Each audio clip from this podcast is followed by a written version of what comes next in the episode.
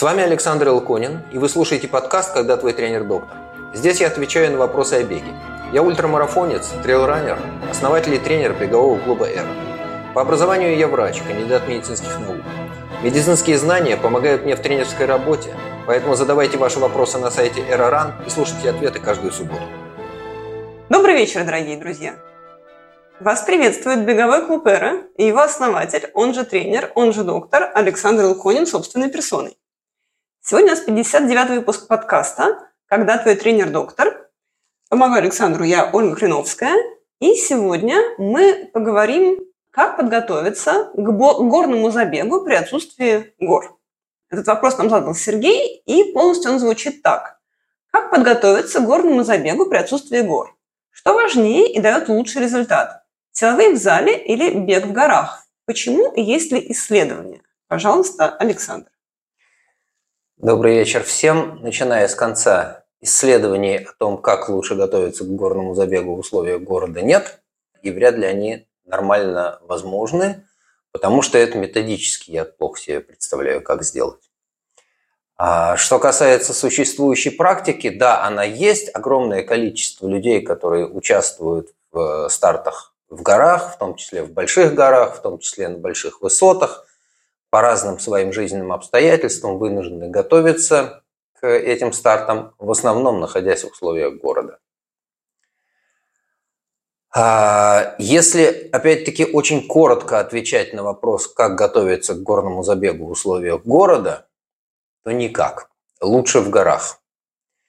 Если у вас есть возможность выбираться в горы, ну не жить там, это был бы идеальный вариант, но выбираться в горы с какой-то периодичностью, делайте это. Не жалейте ресурсов, потому что лучший способ готовиться к горному забегу – бегать в горах. Вы высотную акклиматизацию таким образом получаете, и нарабатываете технику, и в идеальном случае можете поработать ровно в тех местах, где гонка будет проходить, чтобы вам эти места были знакомы, вы понимали, какие там особенности рельефа, покрытия, погоды, ветер, ветер, что угодно еще. По знакомым местам всегда бегать легче. Это приятнее, это психологически комфортнее, вы знаете, что вас ждет за перегибом, за поворотом, а где трудные места, где легкие места, где какие есть хитрости, где можно водой залиться, где дует посильнее, надо заранее одеться. Вот это все на месте можно повыяснять. Теперь возвращаясь к тому, о чем, собственно, Сергей спрашивает. Как готовиться, если возможности выбираться в горы нету и есть только город? Опять-таки, хороший случай, когда у вас в городских условиях есть хоть какой-то рельеф, и тогда можно на этом рельефе тренироваться. Учиться бегать вверх, потому что это тоже некоторый навык. И бег вверх – это нагрузка силовая и нагрузка на сердечно-сосудистую систему – и надо сказать, что увеличение интенсивности нагрузки за счет бега вверх не совсем так же выглядит по профилю, по распределению нагрузки на разные компоненты наших функциональных систем, как если бы вы увеличивали интенсивность нагрузки за счет увеличения скорости бега. Вот бежать быстрее по плоскому и бежать с большей нагрузкой, потому что вы бежите вверх – это разные вещи. Это немножко разные модальности нагрузки. Если есть возможность тренироваться, бегая подъемы, конечно, этим надо пользоваться. Ну, есть несчастные люди, которые живут в совсем плоских местах, типа, например, Санкт-Петербурга, и выбраться из Питера на горнолыжку тоже не получается, приходится как-то выкручиваться в условиях большого города, когда городского рельефа нету, до пригородного рельефа нормально добраться не получается. Там сейчас не сезон, на горнолыжке будут гонять, потому что там свой сезон и свои лыжники.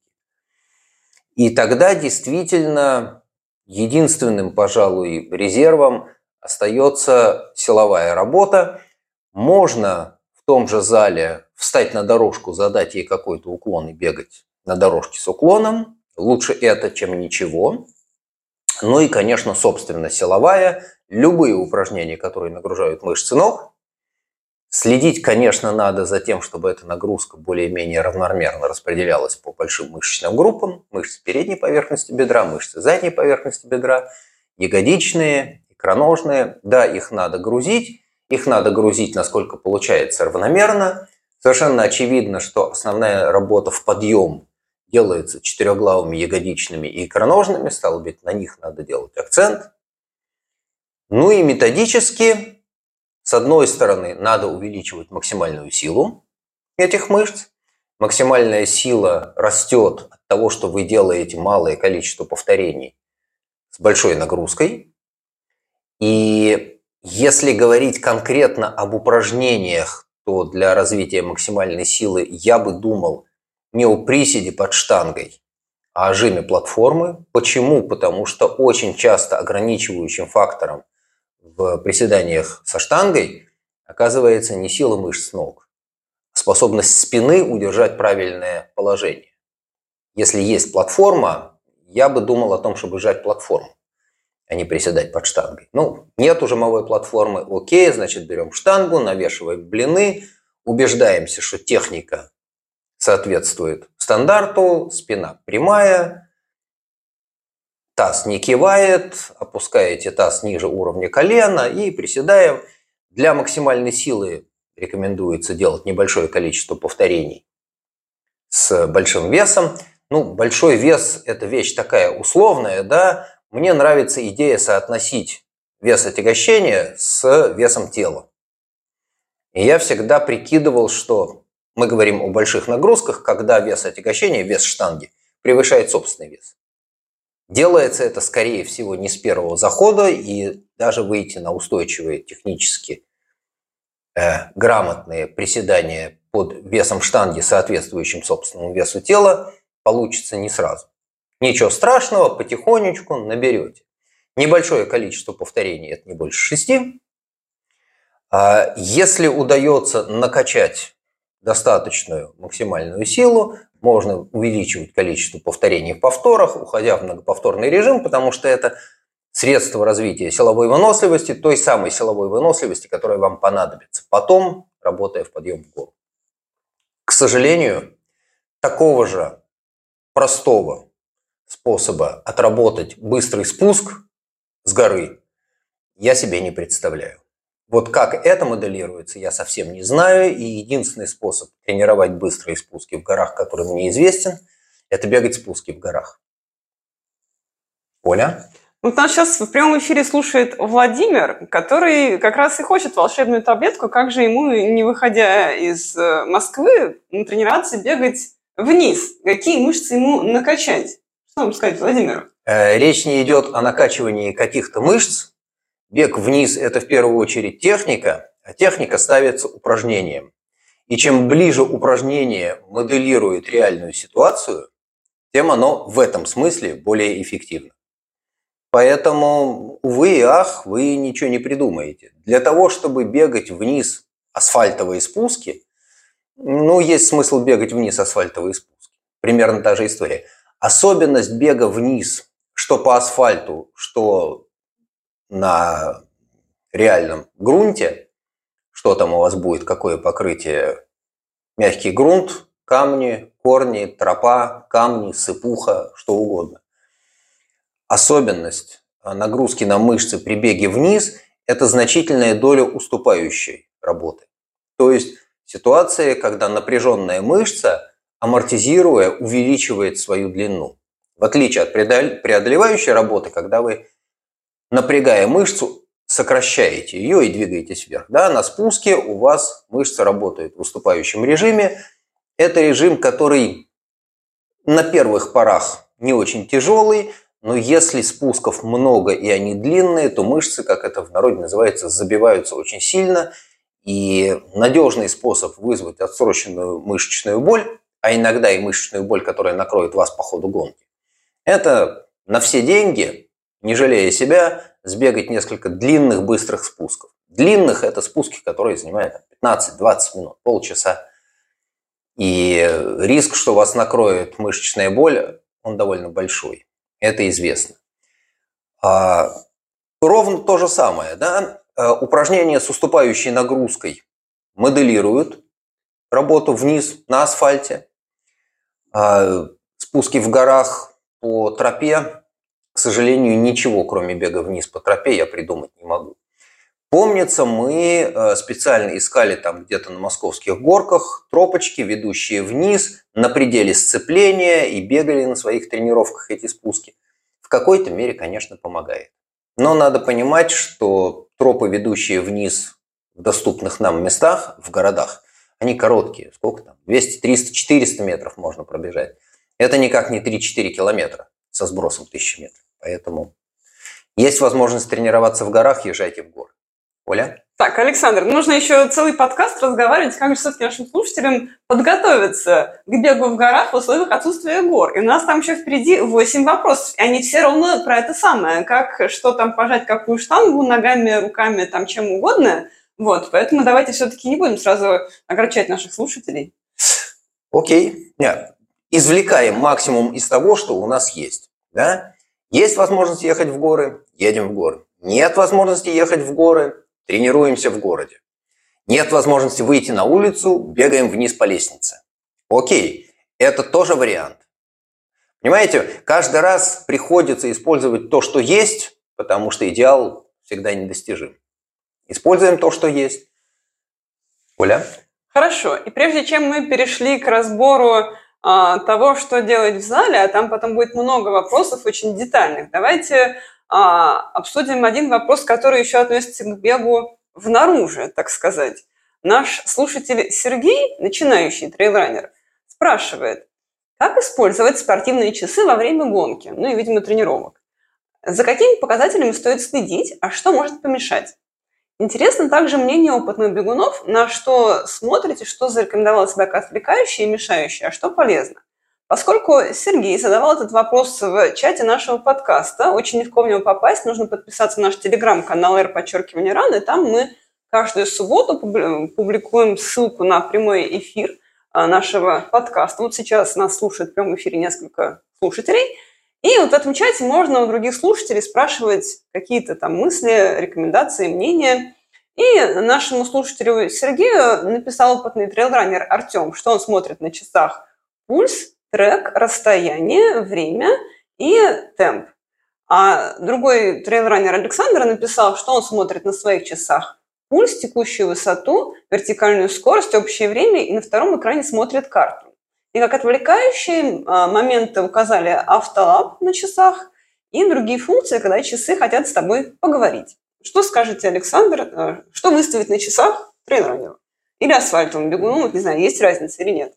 А, идея примерно та же, и что на асфальте, что в горах, каждый раз думаешь, как настроить себе часы для того, чтобы видеть все, что тебе нужно увидеть, и не отвлекаться на то, что тебе сейчас видеть не нужно.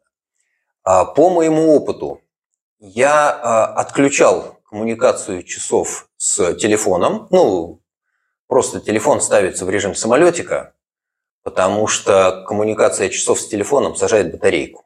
Ну и отвлекает, когда тебе извещение сыпется. Совершенно ни к чему. И это раз. Второе. Экраны часов настраиваются так, как это тебе удобно. Действительно, есть смысл контролировать пульс, потому что ощущения ощущениями, но полезно посматривать на частоту сердечных сокращений. Увлекаясь, можно себя загнать. Обычно проблема с тем, что люди бегут быстрее, чем надо, нагружаются интенсивнее, чем надо. Совершенно точно надо убирать э, функции э, автолаб и автостоп, выключить их нафиг, чтобы они не мешали. Они, во-первых, отвлекают, во-вторых, автостоп сильно искажает картину. Все остальное так, как вам нравится. Некоторым очень нравится выводить на часы профиль высоты, потому что это способ следить свое движение не заглядывая в километраж. Но грубо глазом довольно хорошо оцениваешь, сколько ты пробежал, там одну шестую, одну четвертую, чуть больше половины, чуть меньше половины, осталось чуть-чуть до финиша. И ты тем же взглядом понимаешь, что тебя ждет в ближайшем будущем. Подъем, спуск, плоская, волны, гребенка. Вот это все видно. А мне не нравится идея перегружать э, экран часов информации больше двух показателей я стараюсь, ну, за раз просто не усмотришь посмотрев, не запомнишь. И я всегда стараюсь держать хотя бы один экран просто с нормальными часами, чтобы представлять себе время суток. Потому что световой день. Да, есть время, когда солнце взойдет, есть время, когда солнце сядет, станет светло, станет темно. Полезно об этом смотреть, не пересчитывая каждый раз, что вот в 5 часов был восход солнца, а в 4.30 был старт. Если я бегу 8 часов, то сколько сейчас там должно быть на часах? Когда ты несколько часов работаешь, и иногда эта работа тяжелая, и она в не самых комфортных условиях, эти расчеты не самое то, чем надо заниматься. Надо смотреть на тропу, надо думать о том, как ты побежишь в следующий участок. Есть чем загрузить голову. Оля? Спасибо большое, Александр. Ну вот я поделюсь своими воспоминаниями. Если интересно Сергею про асфальт, я гораздо э, больше опыта имею в асфальте, э, и были марафоны, вот, например, в Чикаго, да, когда там в силу высокой застройки не ловится GPS. И там очень помогала такая вещь, как время круга. Вот. И я на каждой отсечке, которая там ставила вот отметка, что вот следующий километр, отсекала круг, да, и только таким образом могла понимать, как, в каком темпе я бегу, потому что GPS ну никак не показывал, в каком темпе я бегу. Хорошо. И следующий вопрос нам задает Андрей. Мне 52 года, пишет Андрей. Бегаю из них активно 8 лет. Текущий уровень – равнинный трейл 100 километров за 12-13 часов. Но с горным бегом сложно. Я быстрее многих бегаю спуски и даже после 10 часов на дистанции, но бежать в подъем почти не могу. Быстро забегаю, забиваются мышцы ног, и двигаться в подъем удается только быстрым шагом. Почти через год предстоит пятидневная гонка, большая Катунская тропа – 217 километров, 7,5 тысяч метров набора. Моя задача – пробежать все этапы, укладываясь с запасом в лимиты, посмотреть на красоту и не согнать себя. То есть Андрей намекает, что на, на тумбочку не бежит. Каким образом готовиться к таким многодневкам, спрашивает нас Андрей. Пожалуйста, Александр. Отлично. Классный вопрос. Э, готовиться планомерно. Сейчас самое время начинать. А большая Катунская тропа – это что там, меньше года осталось, как раз можно успеть втянуться, построить хорошую аэробную базу, ну и так далее, да, по этапам подготовки. 217 километров за 5 дней, это вот прям строго по линейке получается там сколько, 45-46 километров в день. Разброс может, конечно, между днями быть. А, стало быть, предстоит по несколько часов, сколько? 6-8 часов, наверное, может быть меньше. Работать каждый день в течение пяти дней. Вот к чему-то такому и надо готовиться. Это значит, что каждый день работа будет не на все деньги, и день надо заканчивать усталым, но не убитым, для того, чтобы хватало сил на следующий день, чтобы успевать восстанавливаться. Конечно, для этого нужны объемы. Я бы думал в рамках подготовки о том, что на пике надо выходить на объем, ну, хотя бы 120 в неделю. Очень хорошо, если получится эти объемы каким-то образом совместить с работой в горах, потому что в городских бегах мы уже говорили, да, немножко по-другому загружаются мышцы, и 100 километров на рельефе не равны 100 килом... сотни километров по городским улицам без рельефа. Это разные вещи. Я бы думал о том, чтобы хотя бы один раз э, выехать в большие горы, что-то похожее на э, Большую Катунскую, посмотреть, какой там профиль, посмотреть, какие там э, высоты абсолютные, съездить, побегать, помоделировать, может быть, не 217 за 5 дней, но сотни-полторы за неделю набираются вполне в горах, в режиме сборов, когда есть база, и из этой базы можно там, в разные стороны бегать, вполне помогает. А я бы думал о том, что тем более, что подъемы даются не очень легко, поработать над силовой подготовкой, ну, поскольку вообще бегать получается, и получается бегать неплохо, стало быть, наверное, надо позаниматься силовой выносливостью, может быть, увеличить максимальную силу ног, но дальше это, знаете, как борщ варить. Все ингредиенты известны, и основная технологическая схема тоже всем известна. Но у кого-то получается вкусно, а у кого-то нет. Почему? Ну вот потому, что кто-то умеет, а кто-то нет. Подготовка к горным стартам, да и к плоским стартам тоже штука индивидуальная. Надо разбираться, где у тебя слабое место, что надо усиливать и какими средствами это усиливается. Потому что кому-то лучше побольше силовой, кому-то наоборот побольше асфальта, а кому-то надо, тоже бывает, поскоростить. Это дело индивидуальное. Готовиться надо. Объемы должны быть обязательно и на мой взгляд, меньше сотни на пике объем не считается, надо выходить на больше. И надо, конечно, делать много силовой, и по возможности надо много работать на рельефе, ровно потому что Большая Катунская ровно про то, да, про рельеф. Что касается возможности бежать в подъемы, ну, я не уверен, что организаторы закладывают контрольное время в расчете, что все эти подъемы побегут. Я почему-то думаю, что организаторы закладывают контрольные времена с таким расчетом, что больше половины участников подъемы пойдет быстрым шагом, а некоторые даже и не очень быстро. Обычно опыт такой. Оля? Спасибо большое, Александр. И э, я скажу, что Александр точно знает, о чем говорит, потому что его ученица Анастасия Мирова – забегала большую Катунскую тропу и заняла там второе место в абсолюте среди женщин. И мы с Анастасией беседовали в нашем прошлом подкасте, в 58-м выпуске. И э, вы можете посмотреть на Асю, и она себя называет Ася Мирова, да, и увидеть, что она очень много занимается с весами и рассказывает в нашем подкасте, как именно эти силовые тренировки помогают ей обгонять многих на трейле, и в этом сезоне она очень много раз э, была на тумбочке, то есть там первые и вторые места занимала на разных трейловых соревнованиях. Поэтому фактически у нас получается, что сегодняшний наш эфир о том, как силовые тренировки применять к трейловой подготовке, это продолжение той э, темы, которую нам задала Ася, которая показала, как это делает именно она, и очень рекомендую посмотреть. Это такой прекрасный эфир с картинками, мотивирующий, как там написали многие слушатели. Следующий вопрос нам задает Владислав Сурала. Бегаю трейловые горные гонки от 12 до 50 километров. Как вы считаете, какая пропорция беговых часов часам силовых тренировок оптимальна в межсезонье? Насколько серьезный упор делать на силовые тренировки? У меня пока получается ноги примерно час-полтора в неделю, один день, и кор, и стопы по 30 минут, два дня в неделю. И какой подход лучше выбрать на жиме лежа ногами? Малый вес и много повторений по много подходов? Или побольше вес и меньше повторений? Я обычно чередую. И также Интересует отношение Александра к беговой дорожке в зале. Если делаю силовую тренировку, то использую беговую дорожку как инструмент развития сердечно-сосудистой системы. И потом делаю силовые работы или кор. Хорошо ли это? Пожалуйста, Александр. Э, замечательно.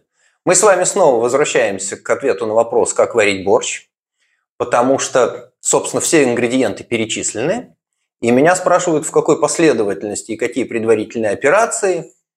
Смотрите, пропорция беговых часов к часам силовых тренировок оптимальная у каждого своя. У кого-то и без того сильные ноги можно особо и не упираться в зале.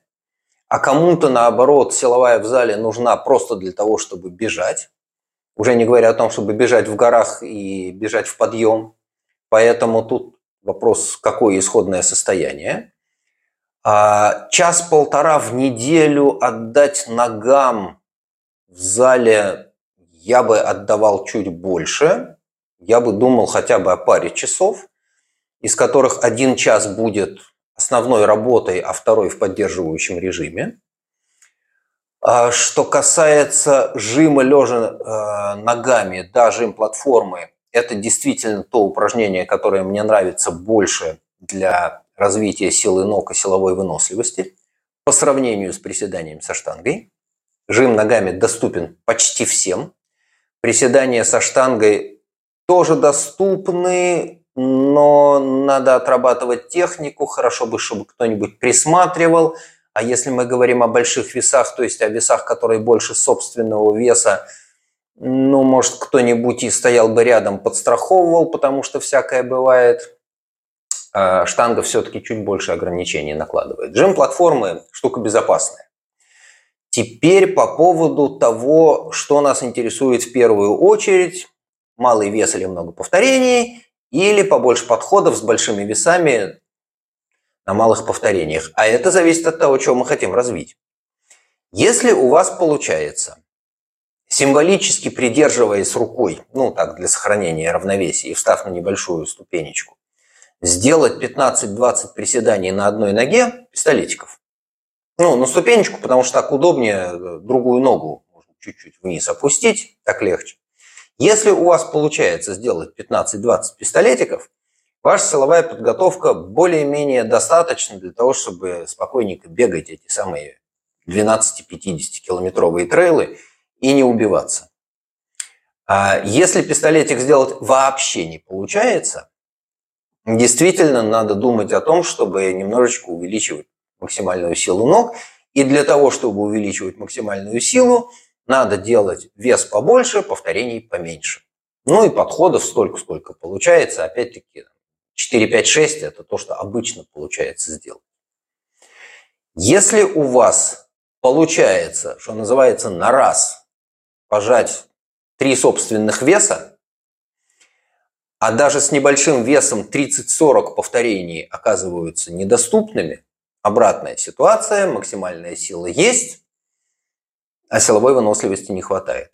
Стало быть, придется немножко пожертвовать максимальной силой, никуда не денешься, навесить поменьше блинов на эту самую платформу и увеличивать количество повторений в подходе, вылезать из-под платформы с жжением в мышцах бедра и, может быть, в ягодичных, потихонечку наращивать количество повторений. Ну вот я для себя э, держал примерно такой критерий. Я нахожусь в нормальном состоянии, я побегу в горку, когда я при собственном весе 77-78 могу повесить 50 килограмм на штангу, ну в смысле штанга с блинами 50, да, а, две пятнашки и стандартный гриф 50 килограмм и, и сделать какие-нибудь, не знаю, там 4 по 40 приседаний.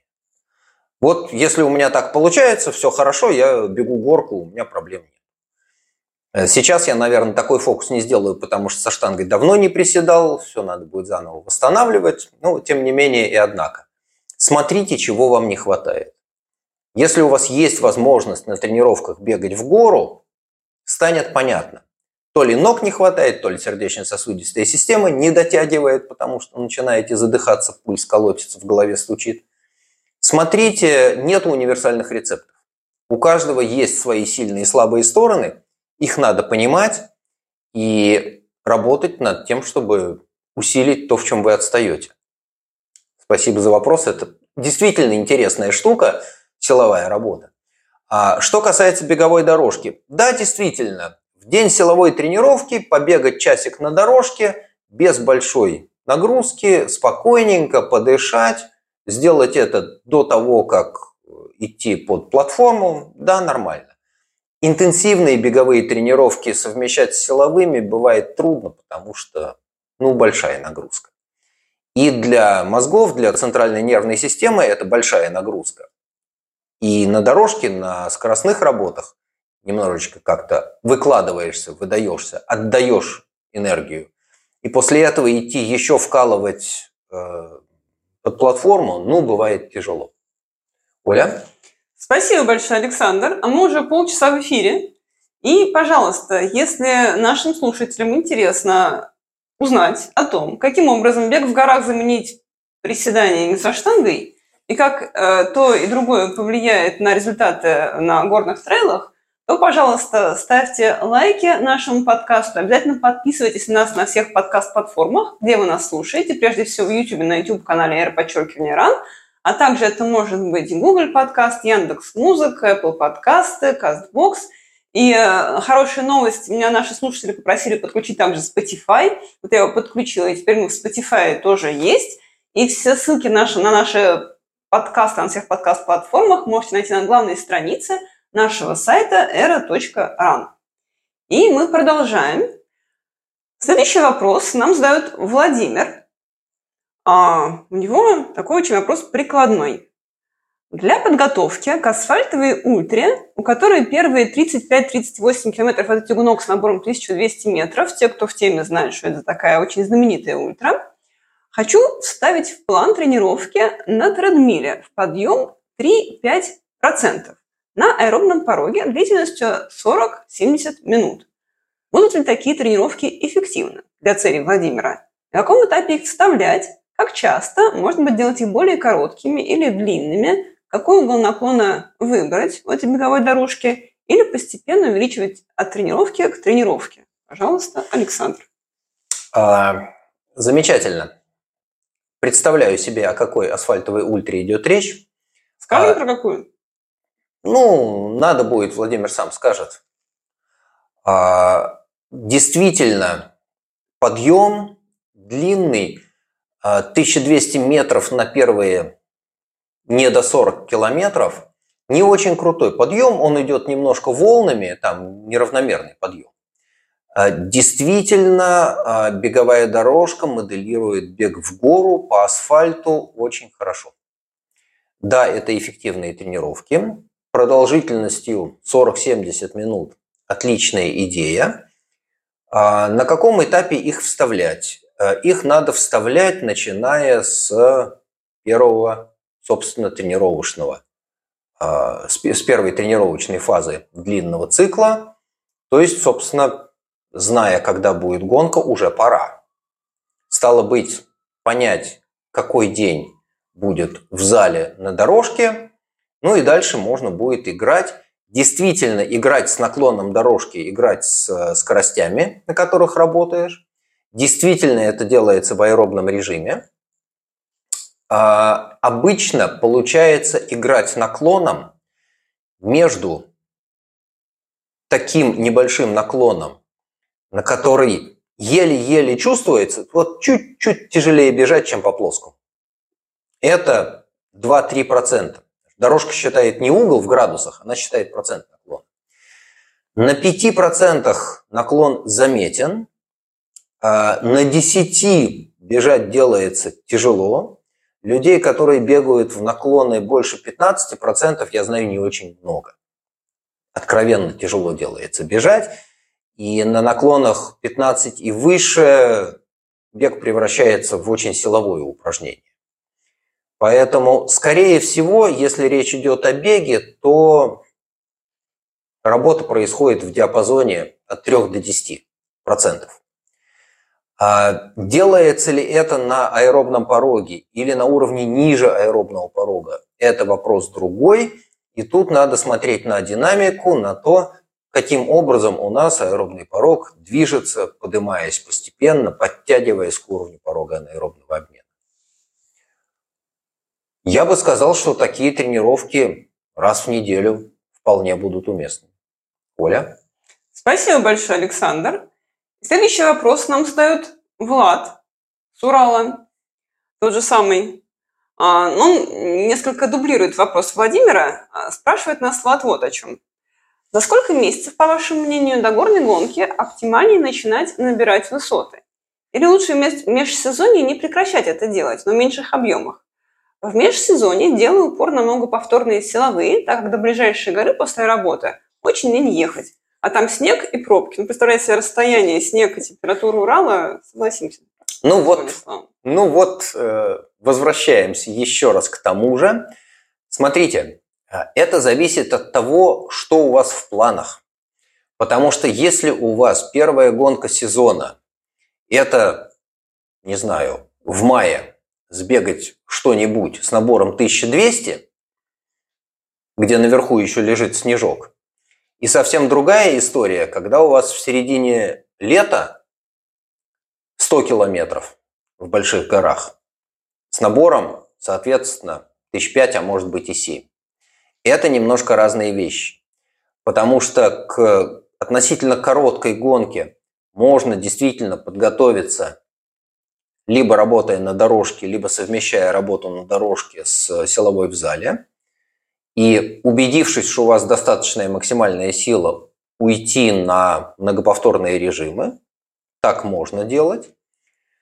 Либо искать возможность все-таки выбираться в большие горы и то, что вы наработаете в зале на дорожке с наклоном, пытаться еще перевести в умение бегать подъем в гору, выбирать ту интенсивность нагрузки, которая вам по силу и по-прежнему позволяет бежать в этих горах в этот уклон, по этому покрытию. Ну или не получается бежать, значит идти. Кстати, по дорожке в зале можно и ходить, и максимальные наклоны, которые дорожки дают, порядка 20%, 20% э, люди, как правило, туда ходят. Э, скорость кто чего тянет. Э, я видел очень мало людей, которые способны двигаться по дорожке с максимальным наклоном с э, скоростью больше 7 км в час. Может быть, кто-то и сможет. Я таких знаю не очень много. Но зато в дорожку с максимальным уклоном можно идти долго, и при этом основательно потеть, и при этом мышцы работают, и при этом дышишь тяжело, так что это вполне себе хорошая работа. Я не уверен, что в межсезонье можно э, бросать, убирать куда-то работу на рельефе, если вашей целью являются горные старты. Потому что интенсивная работа на рельефе, интенсивная силовая работа, она скажется, конечно, на скоростных способностях. Да? Максимальная скорость, скорее всего, упадет. И на десятки результат может ухудшиться. Но если ваша цель хорошо пробежать в горах, значит, вы работаете на то, чтобы хорошо пробежать в горах. Оля? Спасибо, Александр. И у нас есть еще один способ, а, каким образом межсезонье бегать в горах это участвовать в наших беговых кемпах. Ближайший из них состоится вот буквально меньше, чем через месяц в Рюденизе. И мы там встретим Новый год в прекрасной беговой компании. Начнем мы 29 декабря и закончим 9 января. А вообще мы уже составили весь наш график кемпов на 2024 год.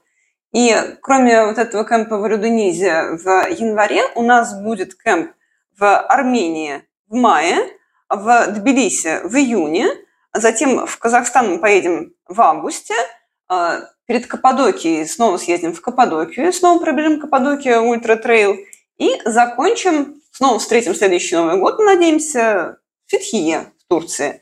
И поэтому, пожалуйста, а, ссылку на график наших кемпов я оставлю в описании подкаста и в описании этого видео. И всех милости просим, будем очень рады вас видеть наших кемпах. Ну и, собственно, там вот эта вот дилемма, как подготовиться к горным э, без гора, она решится сама собой. Тут вам будут горы, тут вам будет тренер и прекрасная беговая компания. Хорошо.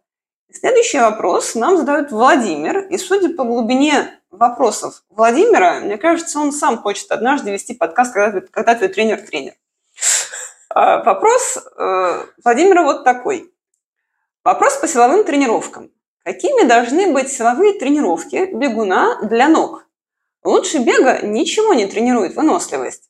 Отсюда вывод. Многоповторные упражнения с легкими отягощениями для тренировки ног не нужны. Упражнения на 10-12 повторов с соответствующими дополнительными отягощениями способствуют гипертрофии мышц, что не нужно марафонцу. Остаются упражнения с высокой нагрузкой, 80% или более от максимальной, и с малым количеством повторений, от 3 до 7, которые способствуют росту силы, укреплению сухожилий, развитию капиллярной сети, вовлечению дополнительного количества волокон в работу и тренируют центральную нервную систему. Так ли это, спрашивает Владимир? Пожалуйста, Александр.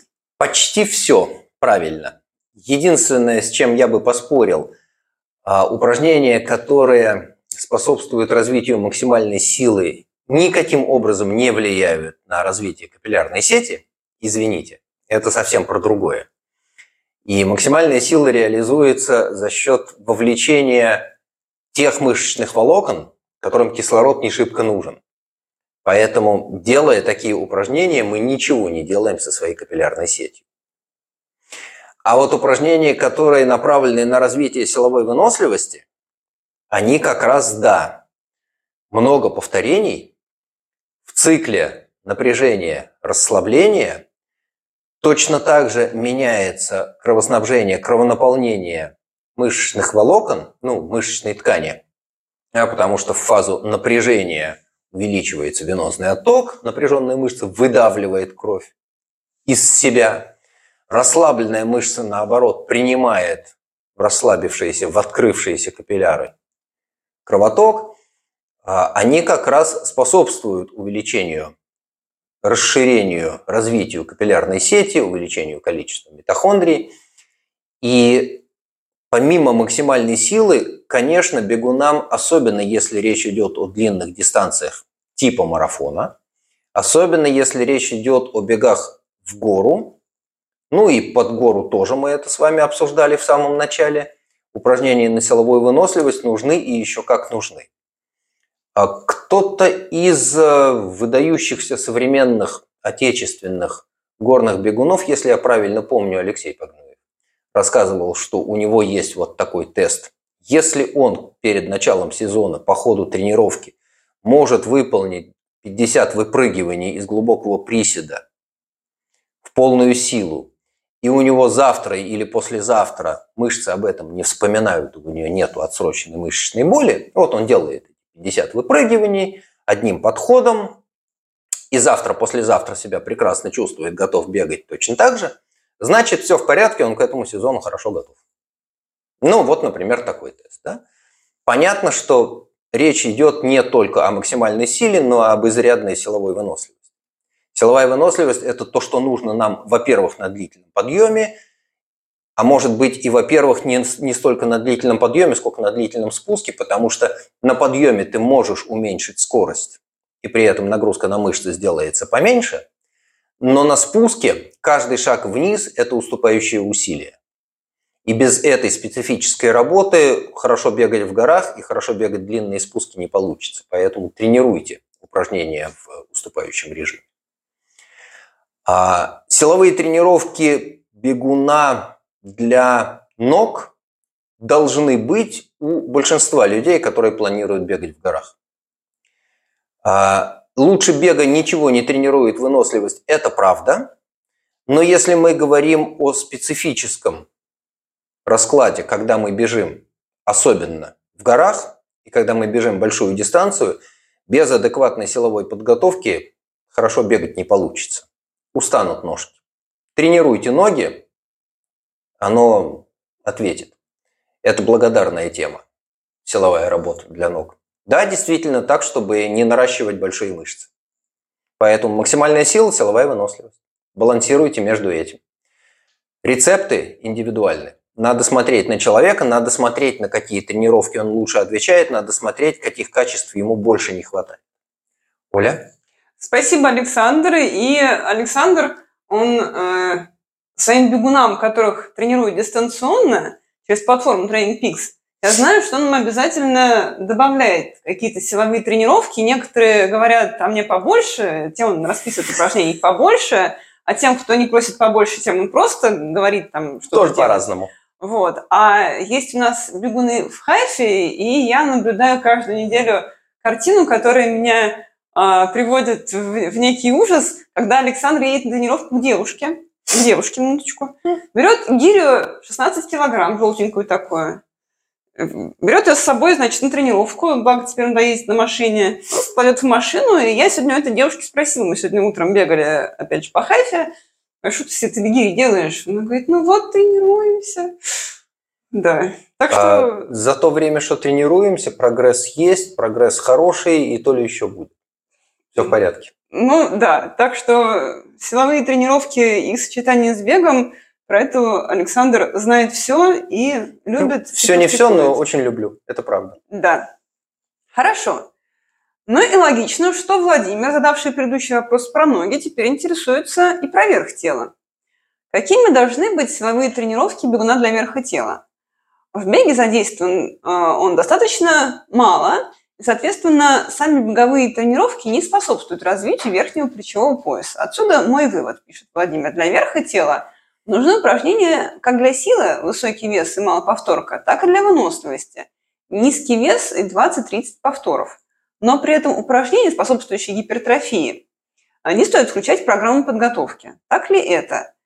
Соответствуют ли мои выводы исследованиям ученых и опыту тренера? Пожалуйста, Александр. А, опыт ученых который получен в исследованиях, говорит о том, каким способом достигается увеличение мышечной массы и каким способом достигается увеличение максимальной силы. Это то, чем действительно ученые занимались. А вопросами развития силовой выносливости я не видел, чтобы были какие-то серьезные исследования на эту тему, потому что силовая выносливость нужна в прикладном плане, а в прикладном плане это вопрос не к ученым, а к тренерам. И когда мы говорим о развитии силовой выносливости, начинается очень много хитростей, нечеткой логики. Это то, о чем лучше знают сами спортсмены – они представляют себе, что у них лучше работает, на что они лучше отвечают, какие упражнения идут, какие не идут. Ну и тренеры, соответственно, тоже себе это представляют. А, на мой взгляд, а, тренировки для мышц верхней половины тела нужны, во-первых, потому что нам нужны мышцы, которые обеспечивают стабильность туловища. Это то, что в народе называется кор. Это мышцы живота, спины. И ими надо заниматься обязательно. Что касается больших бицепсов и мощных, чего там, крылышек и большой грудной, скорее всего, больше вопрос эстетики. Если мы не рассматриваем с вами э, гонки типа вертикального километра, когда берешь палки и начинаешь фигачить руками и ногами. Так как надо, я не уверен, что надо специально гоняться за тренировками верхней половины тела за исключением мышц, которые обеспечивают стабилизацию туловища. Стабилизаторы нужны. Большие стабилизаторы, то есть живот и спина. Да, нужны. Мощных бицепсов э, у бегунов, но если только у спринтеров есть. Оля? Спасибо большое, Александр. И если наши слушатели желают тренироваться с Александром или себе претерпеть все это сочетание беговых работ, ускорения длительного бега, а также тренировок со всякими утяжелениями или собственным весом, то можно это очень легко устроить. Тренироваться с Александром можно в онлайн через платформу TrainPix или тренироваться очно, если вы находитесь в Израиле, особенно в Хайфе. Тут уж Александр разгуляется и вовсю приложит к вам разные силовые усилия. Ссылку на то, как тренироваться с Александром, я оставлю в описании нашего подкаста и в первом комментарии к этому видео. И следующий вопрос нам задает Ирина. Поскольку Владимир задавал все вопросы в чате подкаста, то Ирина вот видела, что он спрашивает, и Ирина дополняет вопрос Владимира. А эффективны ли вообще малоповторные тяжелые упражнения ОФП? Например, условно, сделать 50 приседаний без отягощения будет ли эффективнее, чем 10 с тяжелой гирей в руках? Пожалуйста, Александр. Любимая ситуация, когда приходится отвечать вопросом на вопрос, эффективно для чего? Какие критерии эффективности? Смотрите, мы с вами уже об этом говорили. Если у вас не хватает максимальной силы, ну не получается, например, сделать пистолетик, вообще не получается, проваливается нога, Стало быть, не хватает максимальной силы, и нужно заниматься ее развитием. В таком разе действительно мало повторений, гирю потяжелее, так чтобы 6-8 делалось вот на пределе, а то и меньше.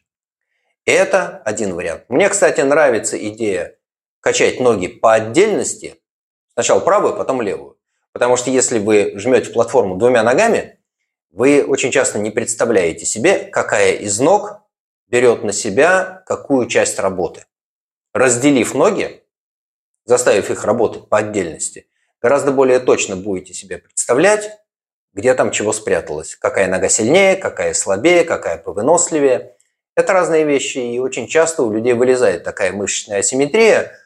Мне нравится идея грузить ноги по отдельности, так, чтобы слабая догоняла сильную, то есть делаешь слабой ногой столько, сколько получается, а потом сильной делаешь столько же.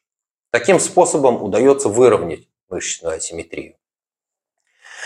А, и мы с вами уже говорили в сегодняшних вопросах-ответах о ситуациях, когда надо увеличивать силовую выносливость. Поэтому и 50 приседаний одним подходом, собственно, в этом ничего особенного нету, и эти 50 приседаний одним подходом есть смысл делать как часть какой-то тренировки, я не вижу подвига в том, чтобы сделать 50 приседаний просто. Да? А что касается приседаний с отягощением, да, потому что надо увеличивать максимальную силу и потому что надо увеличивать силовую выносливость. Если делать те же 50 приседаний с отягощением, это может быть вполне себе упражнение, которое позволит силовую выносливость увеличивать. Так что и то, и другое, в какой пропорции смешивать, надо смотреть. Надо смотреть, чего не хватает. Если я правильно помню конкретную ситуацию спрашивающей Ирины, я бы говорил о том, что с многоповторными там все должно быть хорошо. Может быть, есть смысл погоняться еще за максимальной силой. Может быть, даже немножко нарастить мышечную массу на ногах. Может побежать быстрее, особенно в гору. Оля? Спасибо большое, Александр. И мы еще успеем ответить на вопрос Евгения из Санкт-Петербурга, которому точно нигде не найти гор для подготовки к горным трейлам. Но он уже спрашивает нас, знаете, отвлечемся наконец от всех этих штанг, э, платформ, вот этого всего, и будем считать, что мы подошли уже к соревнованиям, накачали мышцы, кто какие смог. И Евгений спрашивает. Общая практика говорит о том, что на гонках надо питаться часто. Самым распространенным называется интервал раз в полчаса. Тем самым, как мне кажется, мы заставляем постоянно работать свой желудочно-кишечный тракт в не самых комфортных условиях на бегу. Тут недостаток кровообращения и тряска, и поэтому нельзя ли и не лучше ли будет питаться реже, но больше. Пусть, например, мой организм может усвоить N углеводов в час. Несложно посчитать, сколько нужно съесть гелий, если я хочу питаться, например, раз в несколько часов. У меня, добавляет Евгений, на гонках основной проблемой является именно питание. Каждый глоток чего угодно вызывает неприятные вздутие и отрыжку. Поэтому задумался, можно сократить частоту приемов пищи без сокращения энергетической ценности. То есть если э, утрировать, да, то если 8 гелей слопал в начале марафона и побежал. Можно ли так делать? Очень, Примерно очень так. А, да, действительно, аналогия очень похожая. А, если организм в состоянии усвоить n граммов углеводов в час – то может быть 2n в 2 часа или 3n в 3 часа. К сожалению, такая логика так не работает. А, обычно используется ровно обратный подход.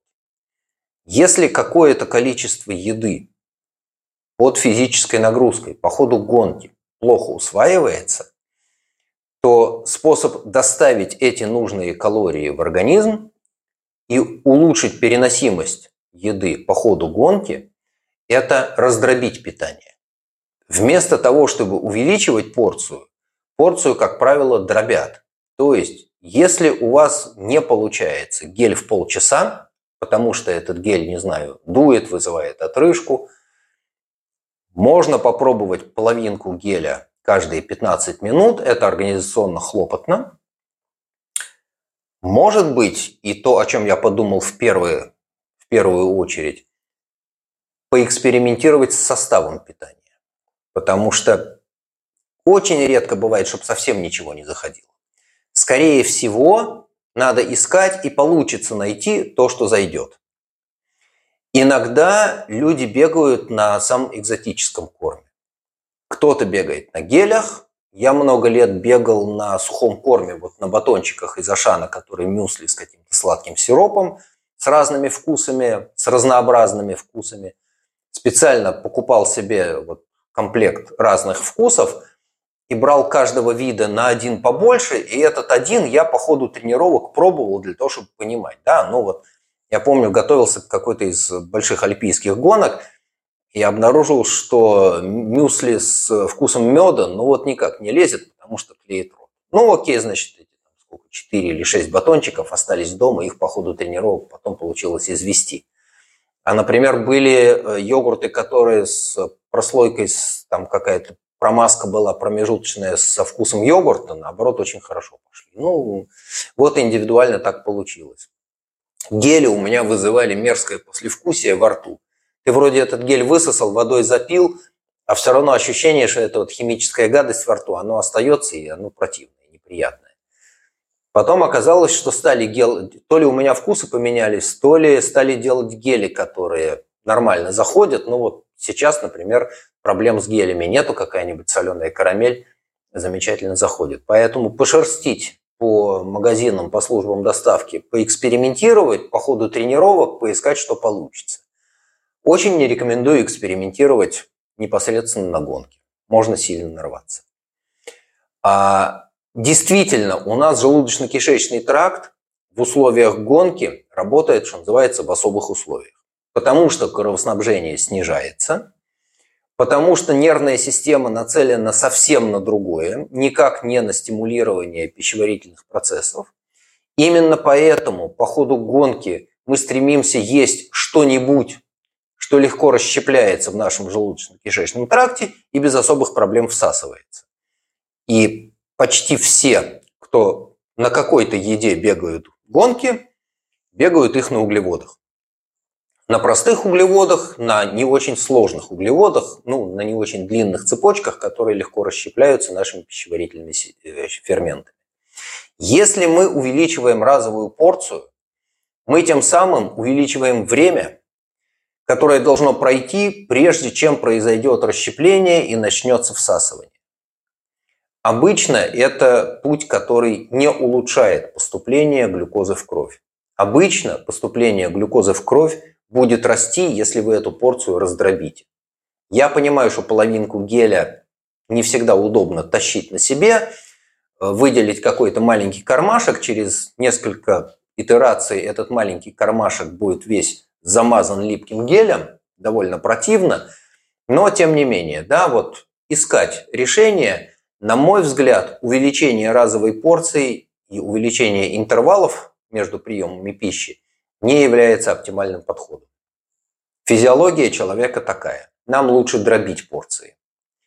Да, действительно, желудочно-кишечный тракт работает в не самых комфортных условиях, но увеличивая разовую порцию, вы комфортность работы желудочно-кишечного тракта никак не улучшите.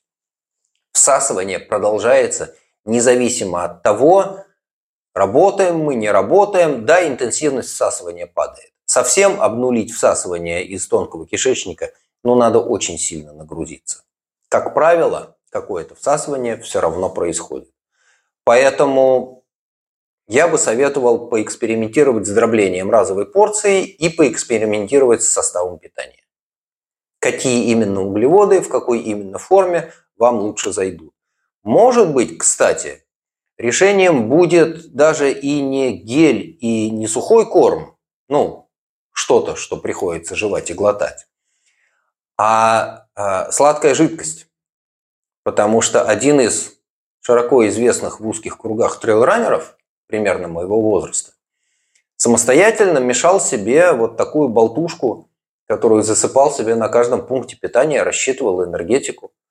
Все очень даже хорошо у него получалось, и этот фирменный стиль от Миши Афанасенкова, он известен. Наболтал себе белого порошка, побежал, прибежал на пункт питания, открыл очередной пакетик с белым порошком, всыпал в бутылочку, залил туда воды и побежал дальше. Все. А, тоже вариант можно поискать. Михаил Афанасенков, у него в блоге это все было расписано. Надеюсь, что информация по-прежнему открытая, если уж совсем с таким заморачиваться. Оля? Ну, я надеюсь, что найду ссылку на Э, именно этот рецепт и размещу его в описании нашего подкаста и в описании нашего видео. И мы уже час в эфире, и пора определить, кто же у нас сегодня автор лучшего вопроса и кто получит эробандану. Она у нас бывает черная, белая или оранжевая. И цвет этой банданы выберет победитель, а победитель сейчас объявит нам Александр Луконин. Пожалуйста, Александр. И вопрос, который заставил меня больше всего напрягаться, думать, соображать, как лучше всего ответить. И, на мой взгляд, вопрос, который свидетельствует о том, что человек хорошо подумал, прежде чем его задавать, нормально, структурированно заданный вопрос. А, я поздравляю Влад Сурала. А, надо будет связаться с Олей, потому что нам предстоит понять, куда именно эта бандана отправится и какая она будет. Оля сейчас все подробности расскажет. Поздравляю и спасибо за хорошие вопросы. Да, поскольку Влад Сурала нам задал вопрос в нашей форме на нашем сайте РРАН, нет никаких э, способов с ним связаться, кроме как попросить его написать мне в Телеграм или в почту. У нас на, на нашем сайте era.ran есть э, очень много способов связаться с нами, поэтому, пожалуйста, Влад, напишите, какого цвета бандану, белую, черную или оранжевую вам прислать, и куда именно Почта России доставляет нашу банану в любую точку России. И большое спасибо всем, кто нас слушал сейчас в прямом эфире. Александр, а, я еще что предлагаю сделать? Благодарить да. всех, кто поздравил вас с днем рождения. Если кто не знает, то Александра тут случился день рождения на днях. Он получил очень много поздравлений, но не на все ответил, поэтому давайте в прямом эфире скажите что-нибудь. Окей, большое спасибо всем, кто меня поздравил. Мне очень приятно, что вы обращаете на это внимание и что вы считаете нужным высказать мне какие-то приятные мне пожелания. Я буду очень стараться для того, чтобы выполнить все, что в человеческих силах возможно. Ну и рассчитываю, что будем жить с вами дальше, будем работать дальше, и мы будем рассказывать, мы будем отвечать на ваши вопросы, вы будете эти вопросы задавать. Судя по тем вопросам, которые у нас есть, нам еще надолго хватит. Активность не спадает, это тоже приятно, это значит, что мы делаем хорошее, важное, полезное дело. Спасибо вам. И наших слушателей и зрителей. Призываем подписываться на нас на всех подкаст-платформах и особенно в нашем YouTube-канале «Эра подчеркивания РАН». А если вы желаете выигрывать «Эра бандану», то сделать это очень легко. А, значит, для этого нужно задавать вопросы тренеру, такие, которые заставят его напрягаться и подумать. Вопросы эти можно задавать в комментариях к нашим видео, либо в комментариях к любому из постов в нашем телеграм-канале «Эра подчеркивания РАН». И будем рады видеть вас всех в прямых эфирах, которые мы проводим по субботам. И чтобы их видеть, опять же, нужно подписаться на, подписаться на телеграм-канал «Эра подчеркивания РАН». Все, большое спасибо, всем удачи, всем пока. Всем спасибо, пока.